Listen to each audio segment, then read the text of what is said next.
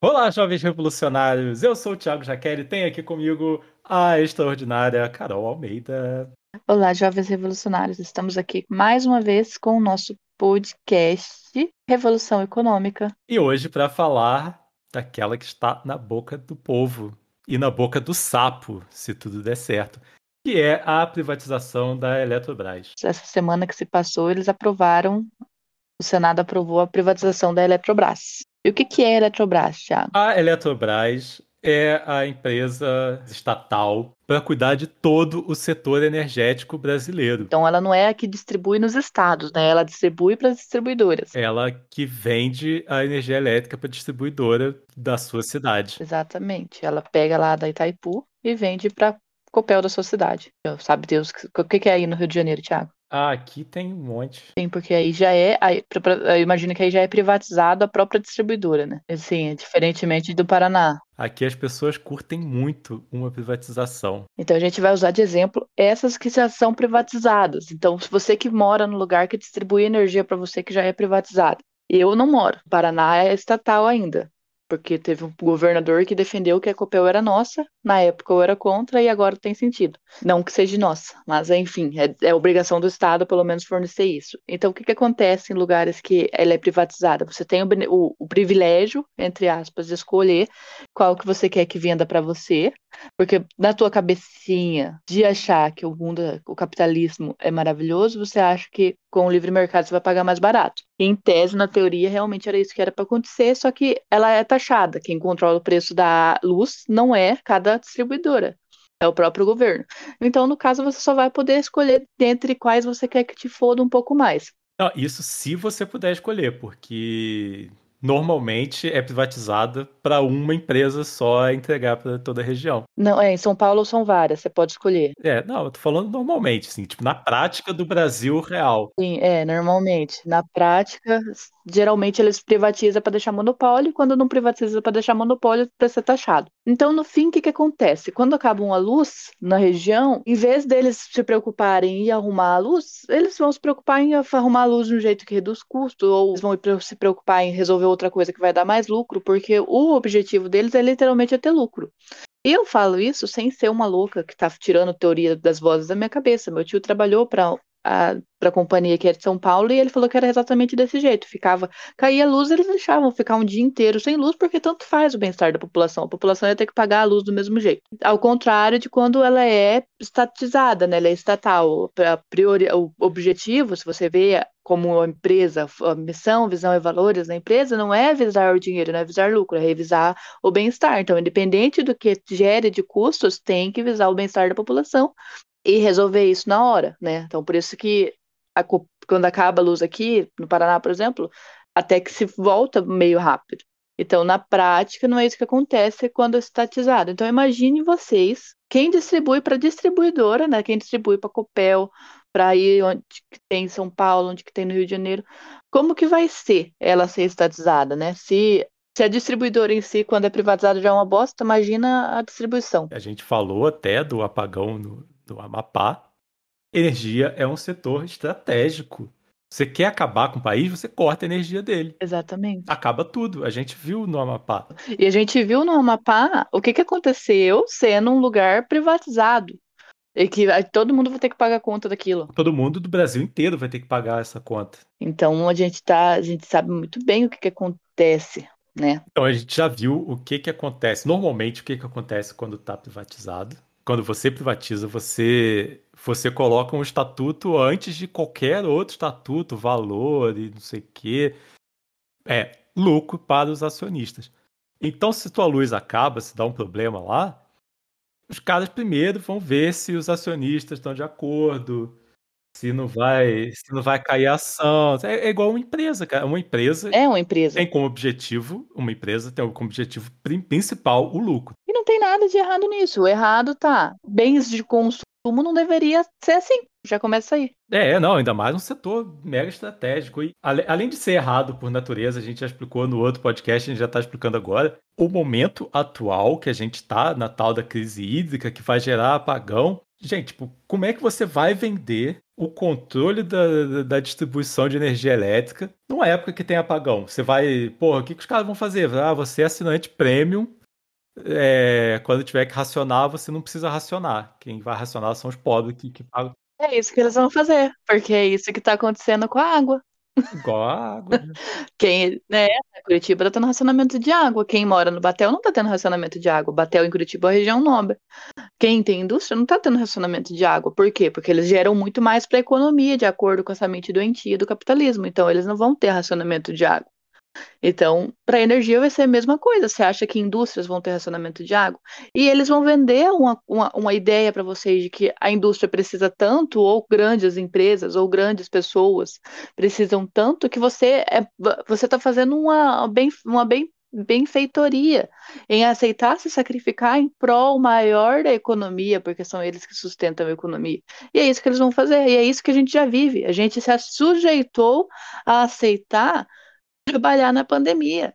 Porque a gente acha que a gente está fazendo bem maior para da, da economia. Nós somos os peões que se sacrificam para a dona rainha do capitalista. Para rico. É. Uhum, então, vem falar que a escravidão acabou? Pelo amor de Deus, né? Isso é a escravidão do capitalismo. O seu dono agora são várias pessoas que ficam comprando e vendendo você na, na bolsa. Eu queria focar aqui mais na, na crise hídrica que está chegando. É, quem é mais novo, não sei, a Carol não se lembra que eu já conversei com ela que. É, foi, na, foi, na meu, foi no ano do meu nascimento. Mas na década de 90 rolou.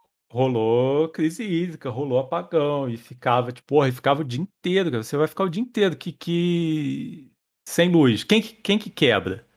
Quebra a, as pessoas e os pequenos negócios. Apenas. É só ver, né? A gente teve o exemplo claro do Amapá, a gente falou sobre isso na época do Amapá, já começa aí. E quem vai quebrar vai ser pequeno, um monte de comida vai estragar com o apagão. Só o absurdo de pensar, um país desse tamanho, um país que sempre teve grande quantidade de água, que dava para se ter energia eólica lá no Nordeste, que era uma coisa que o PT que destruiu o nosso país estava fazendo. Então era uma alternativa. Ah, nem, nem, precisava ser o PT, né? Tem um campo de, de energia eólica no Paraná. Eu, eu já peguei um ônibus e passei por ele nos campos gerais. Como que a gente chegou a esse ponto? É porque a Eletrobras não, não cuida só da, das hidrelétricas, né? Tipo, a Eletrobras cuida de todas as fontes de energia. E o Brasil tem muita água, muito rio, então tem muita hidrelétrica. O, o impacto da, ambiental da hidrelétrica, a energia, a, a, sujeira na hora de você construir uma hidrelétrica. Você vai ter que inundar, você vai mudar o ecossistema, toda a região, você vai foder tudo mas depois a energia é limpa e renovável. Então, tipo, não sou a favor de construir novas hidrelétricas, mas temos aqui o que já está feito, já está feito. Sim, já foi feito, não tem por que não se aproveitar. Então, já foi feito. O impacto já está gerado. Cara, é uma fonte de energia, tipo, absurda. E aí a gente pode, pô, tem sol pra cacete. A, a, a UFPR tem o maior campo de geração de energia solar, que eu tô sabendo. Começou esse tempo, esses tempos atrás. O Brasil tem energia eólica. O Brasil só não tem energia nuclear. Tem uma usina nuclear em Angra. Mas não dá para fazer energia, eu acho. Não, fornece para Angra, tipo, fornece para a região ali. Ainda funciona, tem uma usina nuclear. Pô, depois de tudo que a gente falou da, dos impactos ambientais, de, da cúpula do clima e tudo mais, qual a solução da Eletrobras? Reativar termoelétricas que está queimando coisas. É, é, é, literalmente uma usina termoelétrica, você queima coisas. E aí, obviamente, você queima uma árvore muito mais rápido do que você replanta a árvore. Você vai replantar a árvore para daqui a 20 anos você poder queimar de novo. E a gente não tem 20 anos de, de, de árvore para ser queimada aí porque parou de chover. E parou de chover por causa de desmatamento no, na Amazônia. Então a crise hídrica não é porque ela é estatizada, é porque eles mataram a Amazônia. Sim, a crise hídrica não tem nada a ver com ela ser estatal ou privada. Tipo, a crise hídrica é porque tem um genocida que chamou um ecocida para destruir todo o meio ambiente, para virar tudo pasto e soja. E também o lance da indústria, a gente tem que se rebelar, e, e aí a gente pode se rebelar no, na nossa vida, assim, no, no, no nosso consumo. Você sabia que para você economizar e não ligar a sua torneira, tipo assim, ah, vou comprar copo descartável para não precisar lavar louça. Sabia que um copo descartável gasta mais água para ser feito do que você ter um copo e lavar ele o resto da sua vida. Pra você ver a que ponto chegamos. Então a gente pode voltar aí umas casas e você pode achar brega, você pode achar o que você quiser. Você faz muito mais bem pro ambiente lavando suas coisas e reutilizando suas coisas do que usando descartável, porque a indústria de plástico gasta água infinita. E aí o que, a gente pode fazer? É, é tipo minar o lucro. O lucro numa empresa privada, ele é o seu objetivo, mas é a maior fraqueza, porque se ele não está tendo lucro, ele vai mudar. E é o que a gente pode fazer, é não dar lucro, é não bater palma para maluco. Cara tá vendendo descartável? Eu não vou comprar. Eu vou comprar lá aquele canudo de silicone lá que, tipo, vou usar um milhão de vezes. Ah, é, você bebe com, no copo de vidro. Não tem que beber no, no, Bebe na lata, lava a lata e bebe. Não tem que tomar nem com canudo, silicone, pelo amor de Deus. Não sei da onde que esse povo acha que necessita. A pessoa tem que conhecer o termo copo de vidro. Abre a sua latinha de Coca-Cola, enfia dentro do copo e bebe. E diga não ao canudo. Eu tava lembrando dos, das minhas meus tempos de cantina. Que aí eu tinha que ter canudo para as pessoas. Eu tinha canudo, eu tinha aquele canudo de metal lá e tava comprando canudo de silicone. Sim, porque é cada um faz a sua parte, essa é a realidade. É, cada um faz a sua parte. Porque, porra, canudo, pensem comigo. Olha, plástico, gasta água pra cacete. Aí o cara que é o dono da fábrica de plástico e por acaso também é deputado, fala assim: ah, agora todo ketchup vai ter que ser no sachê. Você não pode comprar uma bisnaga e ficar enchendo ela. Todo canudo vai ter que vir embalado no plástico. Todo guardanapo tem que vir embalado numa embalagem de plástico. Olha quanta água tá indo pro ralo. E eles vão falar que a gente que gasta. Agora, momento escatológico. Inclusive, o chuveirinho gasta menos água do que, do que você usar o papel higiênico. Por favor, vamos normalizar o bidê. Tudo tem limite. Daqui a pouco a gente vai estar comendo canudo para não matar as tartaruga. Ah, sim, não tô falando, tipo, ah, vamos acabar com plástico no mundo. Assim. Vamos acabar com o uso idiota de plástico no mundo. É, com uso idiota. Tipo, o bidê eu acho um uso normal, assim. Bidê é normal. Gasta tão pouquinha água. Porque tem gente que gosta. Italianos gostam. Menos pra Curitiba. Porque ter que lavar a bunda no frio é triste. Mas enfim, o, o papel, papel, é uma coisa que gasta a água. celulose. A celulose gasta muita água para ser feita. Então, então né, tipo... todo mundo sabe que no Paraná tem uma grande indústria de celulose, mas e ela é a que movimenta, né, a economia quase do Paraná. O Paraná, na verdade, é feita de movimentação de economia suja, né? Do agro, da celulose. Aí a gente vai ver empresa de papel lá, a Report, papel Report Suzano. Quem, adivinha quem tem parte com a Repórter Suzano? É sócio, acionista, sei lá. Quem? Ricardo Salles. Aí, aí tudo vai se encaixando e fazendo sentido do porquê que as coisas estão acontecendo desse jeito. Não é porque eles são um bando de lunáticos que querem, ah, eu odeio a planta, vou cortar todas as plantas, eu odeio pessoas, vou matar todas as pessoas. Não, é porque eles têm lucro sobre isso, então vamos matar todas as plantas e pessoas que protegem elas. Sim, é, tipo, não é odeio planta, odeio pessoas, é tipo, gosto mais de dinheiro do que de planta. Eu gosto de dinheiro, vou ter lucro. Uhum. O que eu puder fazer para ter mais lucro, eu vou ter. E a questão é, para eles, eles têm sentido em fazer isso, porque o dinheiro é deles. O que não tem sentido é o pobre ficar defendendo isso. O, o dinheiro é deles, mas a empresa é nossa, estatal é nossa. É, exatamente, quando ela é estatal é. Então, voltando à Eletrobras, eles vão certificar de que é para diminuir o gasto de energia, para deixar a energia mais barata. E o povo, por sua vez, porque na época da telefonia, quando ela estatizada, ela era muito cara e depois ela ficou até acessivelmente mais barata. Tão mais barata que agora, né, graças à telefonia e ao fácil acesso à internet, a disseminação de fake news é maior. Mas, Sim, mas eu, eu, eu tenho a teoria de que isso ia acontecer eventualmente, independente da privatização. Não, eu acho que não. Mas na verdade aí não entra na parte da privatização, entra que quando foi a privatização da telefonia, mudou todo-se um conceito. Não foi só, vou privatizar, agora você vai lá e pode vir e abrir com o mercado, você pode ter a sua telefonia aqui e você vender. Mudou todo o conceito de que antes a gente comprava por um telefone, a gente podia alugar esse telefone, né? Ele era um bem. E a telefonia parou de ser um bem e virou uma coisa mensal. Um, você paga para ter o serviço. Uhum. Então ele mudou totalmente o conceito. Então, talvez, se na época da estatização fosse mudado sozinho, talvez, né, igual, a, igual a internet da Copel, que já é fornecida por um estatal, que é vendido um serviço, talvez ela teria ficado mais barata. Foi a melhor internet que eu já usei na vida, foi a da Copel. Isso há controvérsias, porque ela é melhor em alguns bairros também. Ela não é melhor em todos. Ah, não, que, que eu já usei na vida, assim, tipo, na minha vida.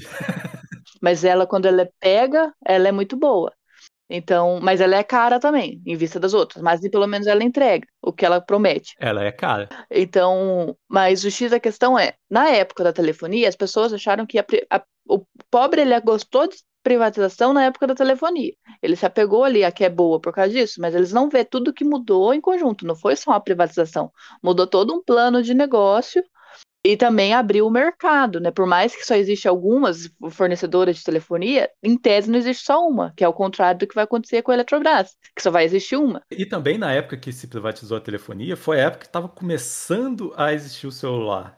Então, tipo, tudo isso de, de celular e internet é, é, é, veio depois da privatização. Não, independente da privatização, veio depois. Eu, como uma boa defensora de privatização, na época a telefonia não era bem de consumo. Então, tipo, não era obrigação nenhuma do governo dar. Então, foda-se se ele privatizou ou não privatizou. Então, não era uma coisa que a população dependia daquilo para viver, ao contrário de hoje em dia, né? Hoje em dia a população precisa e eu acho que deveriam até dar Wi-Fi de graça para todo mundo, porque já virou um bem de uso e consumo real. Ah, já virou item essencial. Internet é item essencial. A energia é item essencial também. Então, itens essenciais é obrigação do governo fornecer e com menor custo e melhor qualidade. Já começa aí. Ele está lá para isso. Inclusive, está lá bem no comecinho da Constituição que bens essenciais são obrigação do Estado fornecer. Exatamente. Com, com, qualidade. Então, por que diabos eles estão privatizando? Sabe, se está na Constituição que isso não era para ser privatizado, porque é obrigação do Estado. O mínimo que ele tinha que fazer é criar uma outra e vender. Então, ah, não.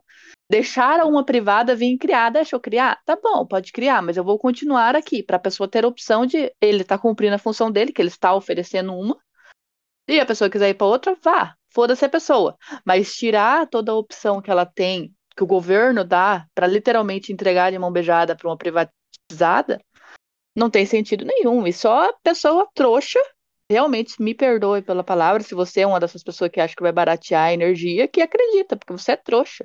Pra não dizer burro. É, é, porque agora a gente não anda mais de avião, né? Quem anda de avião. Só rico. Tá, tá, a gente sabe rico. que o Bolsonaro tá na merda porque o Bolsonaro foi vaiado no avião e hoje em dia só rico tá andando de avião. Pois é. Mas assim, quem, quem acredita que a privatização vai fazer cair o preço é a mesma pessoa que acreditou que pagar a bagagem do, do, do avião vai ia baixar o preço da, da passagem, que inclusive subiu. É o mesmo que cai nesse, nesses golpinhos, é a pessoa que cai em pirâmide, só pode.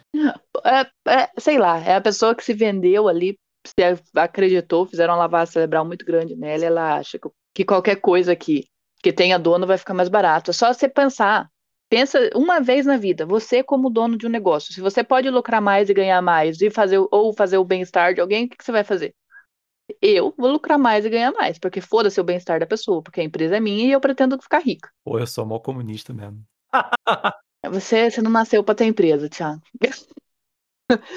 Desculpa, mas eu tenho. Desculpa, mas todos os meus funcionários, se eu chamasse para trabalhar comigo agora, voltariam. Aposto com você. Tá vendo? Pessoa querida. Os meus, os, nem os funcionários dos meus clientes gostam muito de mim porque eu já sou a carrasca. Imagina os meus. Os seus iam te botar no pau. Com certeza. Por aquele negócio lá, sede moral. Né? Outra coisa que as pessoas caíram, né? Tipo, ah, se você negociar direto com. Agora o, o funcionário vai poder negociar direto com o patrão. Nossa. Quem, quem que aqui estiver ouvindo e, e, conseguiu negociar direto com o patrão sem ser mandado embora, por favor, manda uma mensagem aí, porque eu nunca conheci ninguém. Pode mandar, porque nem eu negociaria.